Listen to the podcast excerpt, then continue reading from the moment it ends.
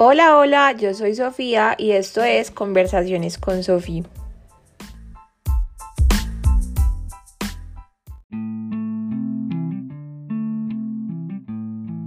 Bienvenidos y bienvenidas a otro episodio más de Conversaciones con Sofía. Pues pucha, de verdad, a mí me encanta esto, así lo escuchen solamente, no sé, 40 personas. A mí me encanta como, sí, conversar acá, escuchar, compartir información, me encanta. El caso es que hoy vamos a estar hablando acerca de lo que le decimos en Colombia la tusa. La tusa, bueno, ustedes saben que por acá pasan aviones todo el tiempo. Entonces, ajá. La tusa en Colombia lo entendemos como lo que viene después de la ruptura amorosa. Y es que uno termina una, una relación y uno siente, ¿verdad?, que el mundo se le va a acabar. Aunque yo pensaba hace poco como que fue pucha uno de verdad se hace más fuerte después de cada ruptura amorosa. Yo en mi vida he tenido solamente dos tusas, digo yo solamente, pero yo siento que eso es como un montón. He tenido dos tusas y ninguna de las dos ha sido diferente, ha sido igual, perdón. Ninguna de las dos ha sido igual y en todas mis rupturas amorosas como que he venido creciendo más personalmente. Pero esto parte obviamente de un proceso de autoconocimiento, de, de empezar a gestionar las emociones, de empezar, no sé, siento yo que a mí me ha funcionado el tema de vivir en el aquí y en el ahora y pensar de que el universo, Dios, lo que tú creas, te tiene preparado algo mejor. Algo mejor o simplemente digamos que sí, te tiene algo preparado. Entonces, fue pucha, yo tuve mi primera tusa a los 16, 17 años, yo estaba apenas saliendo del colegio y yo era súper, o sea, mi inteligencia emocional estaba como en menos 20, o sea, estaba muy bajita. Y entonces yo siento que el mundo se me está acabando, además de que estaba pasando por una etapa emocional bastante dura, pienso yo, eh, emocional, también relacionado con el amor propio, o sea, pasaban muchas cosas en mi vida y yo decía, jamás voy a volver a amar a alguien como amé a esta persona, jamás. Obviamente era, fue un amor, la verdad, no muy correspondido, fue algo muy de, de alguien que pues yo estaba chiqui, entre comillas, y esta persona ya estaba en la universidad, entonces obviamente estábamos en etapas diferentes de la vida. Y, y obviamente eso me pegó muy duro porque también todo depende del tipo de, de vínculo que tú tengas con la persona con la que rompiste. Uno de los primeros puntos que quiero que hablemos es que, pucha, lo primero que yo les digo a mis consultantes cuando llegan a al espacio terapéutico, les digo como, mira, la tusa, la ruptura es igual, o sea, es un duelo. La tusa en sí es un duelo. Entonces, el duelo está compuesto de diferentes etapas y tenemos que atravesar por esas etapas sí o sí, pues para poder salir. Obvio, existe un duelo patológico, que eso ya es más académico, cuando ya atravesamos como cierto tiempo, pero la tusa, pues es un proceso de pérdida y eso significa duelo. Entonces ahí es cuando entramos en un conflicto académico super paréntesis, es que vas al médico o vas a donde sea y te dicen como, mira, tienes depresión y vos acabas de terminar una relación. Entonces uno es como, pucha, o sea, no. Obviamente, si tú acabas de romper una relación, si acabas de pasar por algún proceso de pérdida, es normal que se presenten síntomas similares a los de la depresión. Es normal que no te quieras parar de la cama, es normal que no quieras comer o que comas mucho, es normal que duermas mucho o que no duermas. Es normal porque estás atravesando por un proceso de duelo, un proceso de pérdida. Entonces vemos que tenemos que pasar por la negación, por el shock de, pucha, es mentira que terminamos. Entonces ahí es donde puede aparecer el tema de rogarle al otro, de no creer que esto está pasando. Y nos unimos ahí con la negación. O sea, esto no está pasando definitivamente. Por ejemplo, cuando ya aparece el tema de la muerte, se escuchan, o sea, uno cree escuchar las voces de las personas, los ladridos del perrito, Entonces como que aparecen un montón de factores que es donde la academia, la teoría en sí, empieza a decir, eso no se puede diagnosticar como una depresión cuando la persona está dentro de un proceso de duelo. Entonces como que quiero dejar esa parte clara porque he visto muchas personas que, pues sea por la influencia del, sistema de salud o lo que sea, dicen que es depresión cuando realmente están en un proceso. Entonces, el caso es que, pues por ponerme ahí de ejemplo, uno llega uno cree que el mundo se le está acabando, uno no quiere comer, pues uno dice, no, marica, yo no voy a amar a nadie como a mí a este man. Y el proceso de sanación yo creo que parte también pues de sanación, de aceptación, que es la última etapa del duelo, parte también como de entender que, o sea, suena muy cliché y uno en el momento dice como, no, ¿por qué me dicen eso? Pero todo va a pasar, todo va a pasar y también entender que todo pasa por algo. Yo siento que lo que a uno, a uno lo único que le queda después de una tusa, después de terminar una relación, es abrazarse muchísimo y prepararse para lo que viene porque van a haber días horribles, van a haber días más fáciles, pero es un proceso muy duro y un proceso que no, no siempre la gente de tu alrededor va a validar. Entonces, como que a veces es un proceso incluso muy, muy solitario. Entonces es hacerse consciente de eso, entender lo que puede venir y parece tip súper número uno. O sea, de verdad, borren a la persona de todas partes. De todas, o sea, primera, primer tip, contacto cero con la otra persona.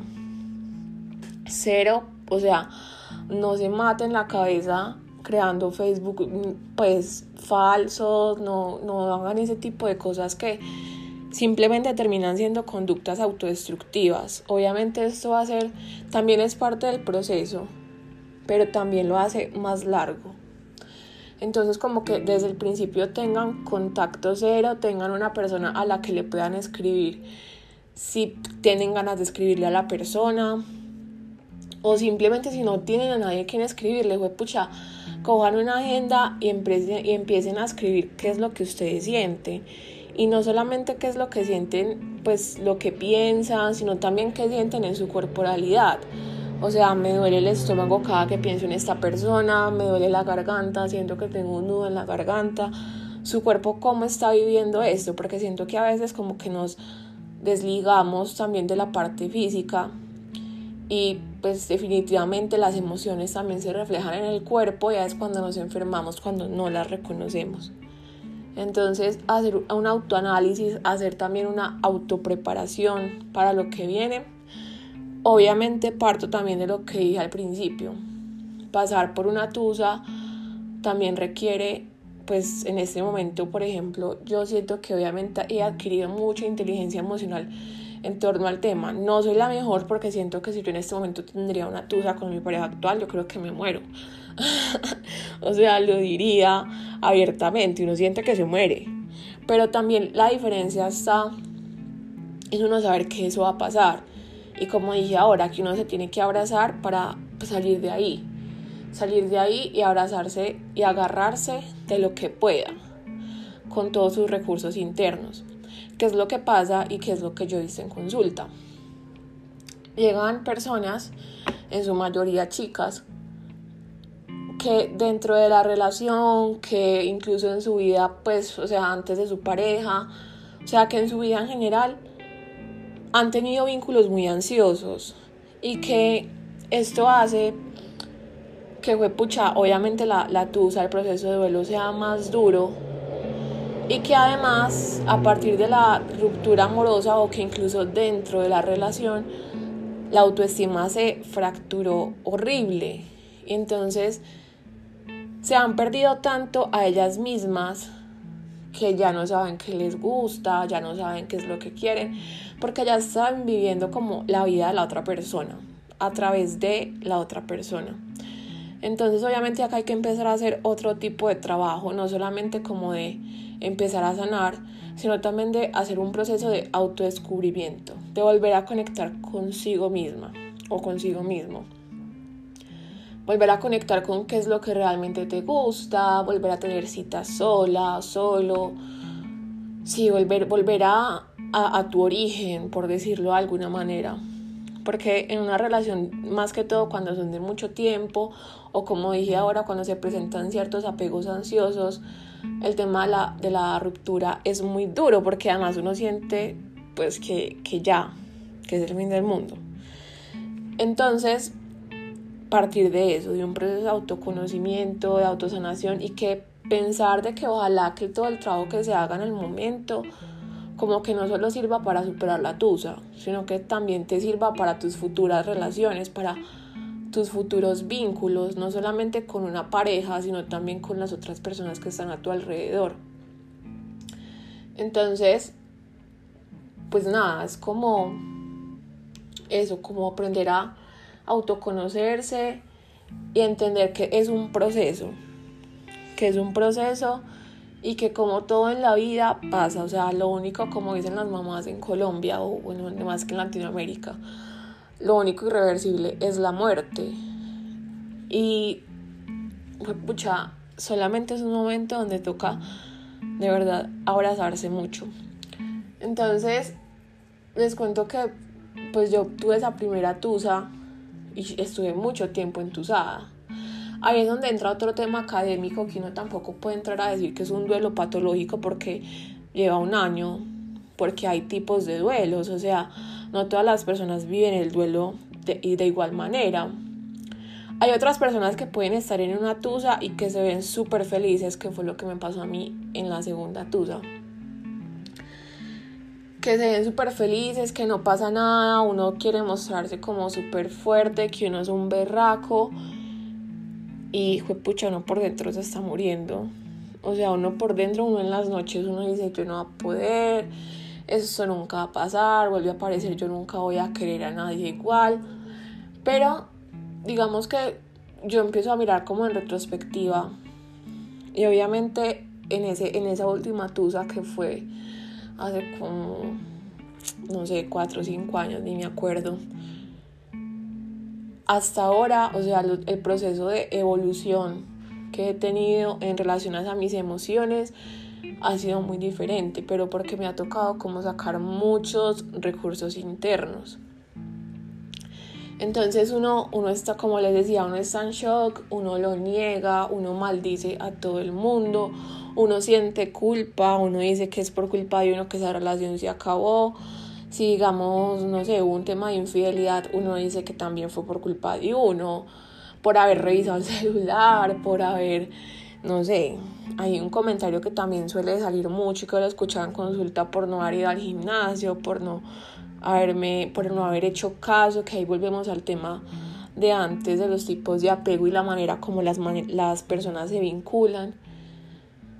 Entonces aparece culpa, aparece culpa, aparece resentimiento, aparecen muchas emociones que además es muy importante identificar. O sea, uno a veces tiene muchas emociones y uno dice, pucha, es que yo no sé qué siento y eso pasa mucho en la tusa.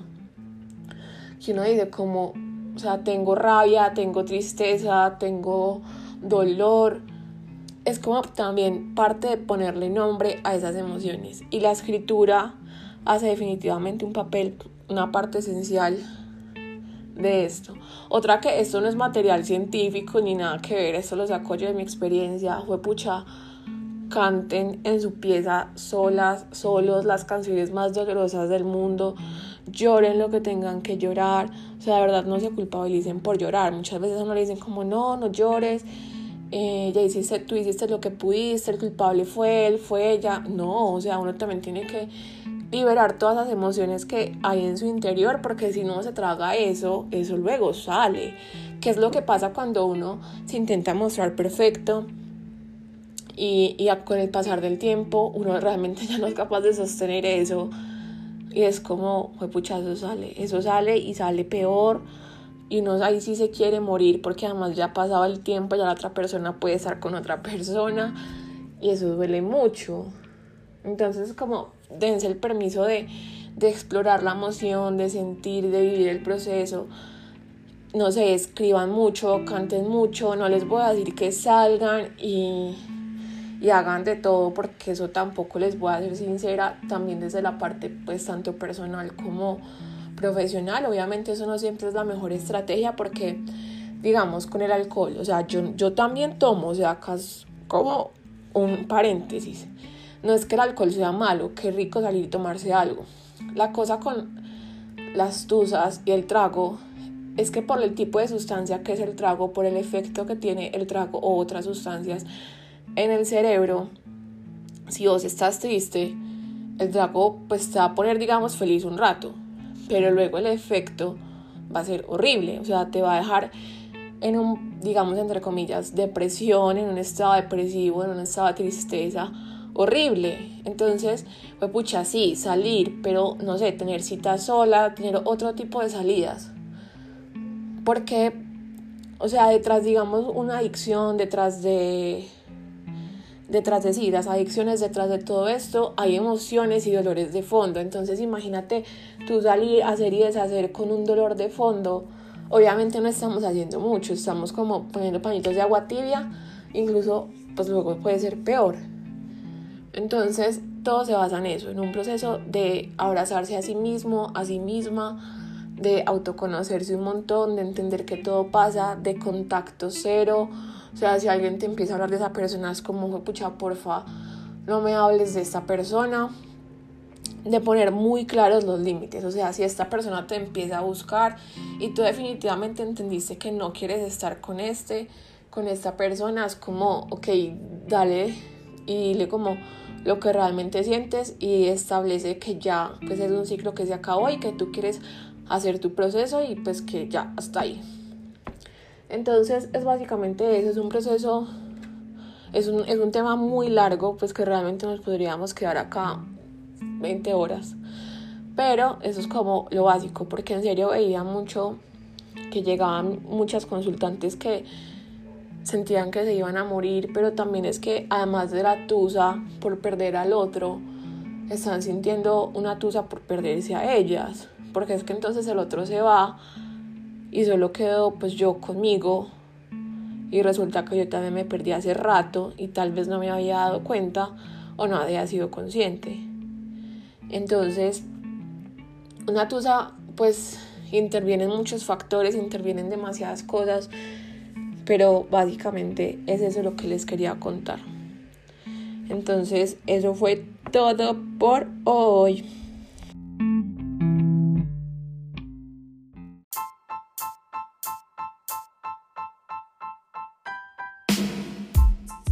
Gracias por otro jueves más de conversaciones con Sofía. Si te gustó este episodio, recuerda compartirlo. Además, me encantaría leerte en redes sociales. Me puedes encontrar como arroba Sofía Lopera BT.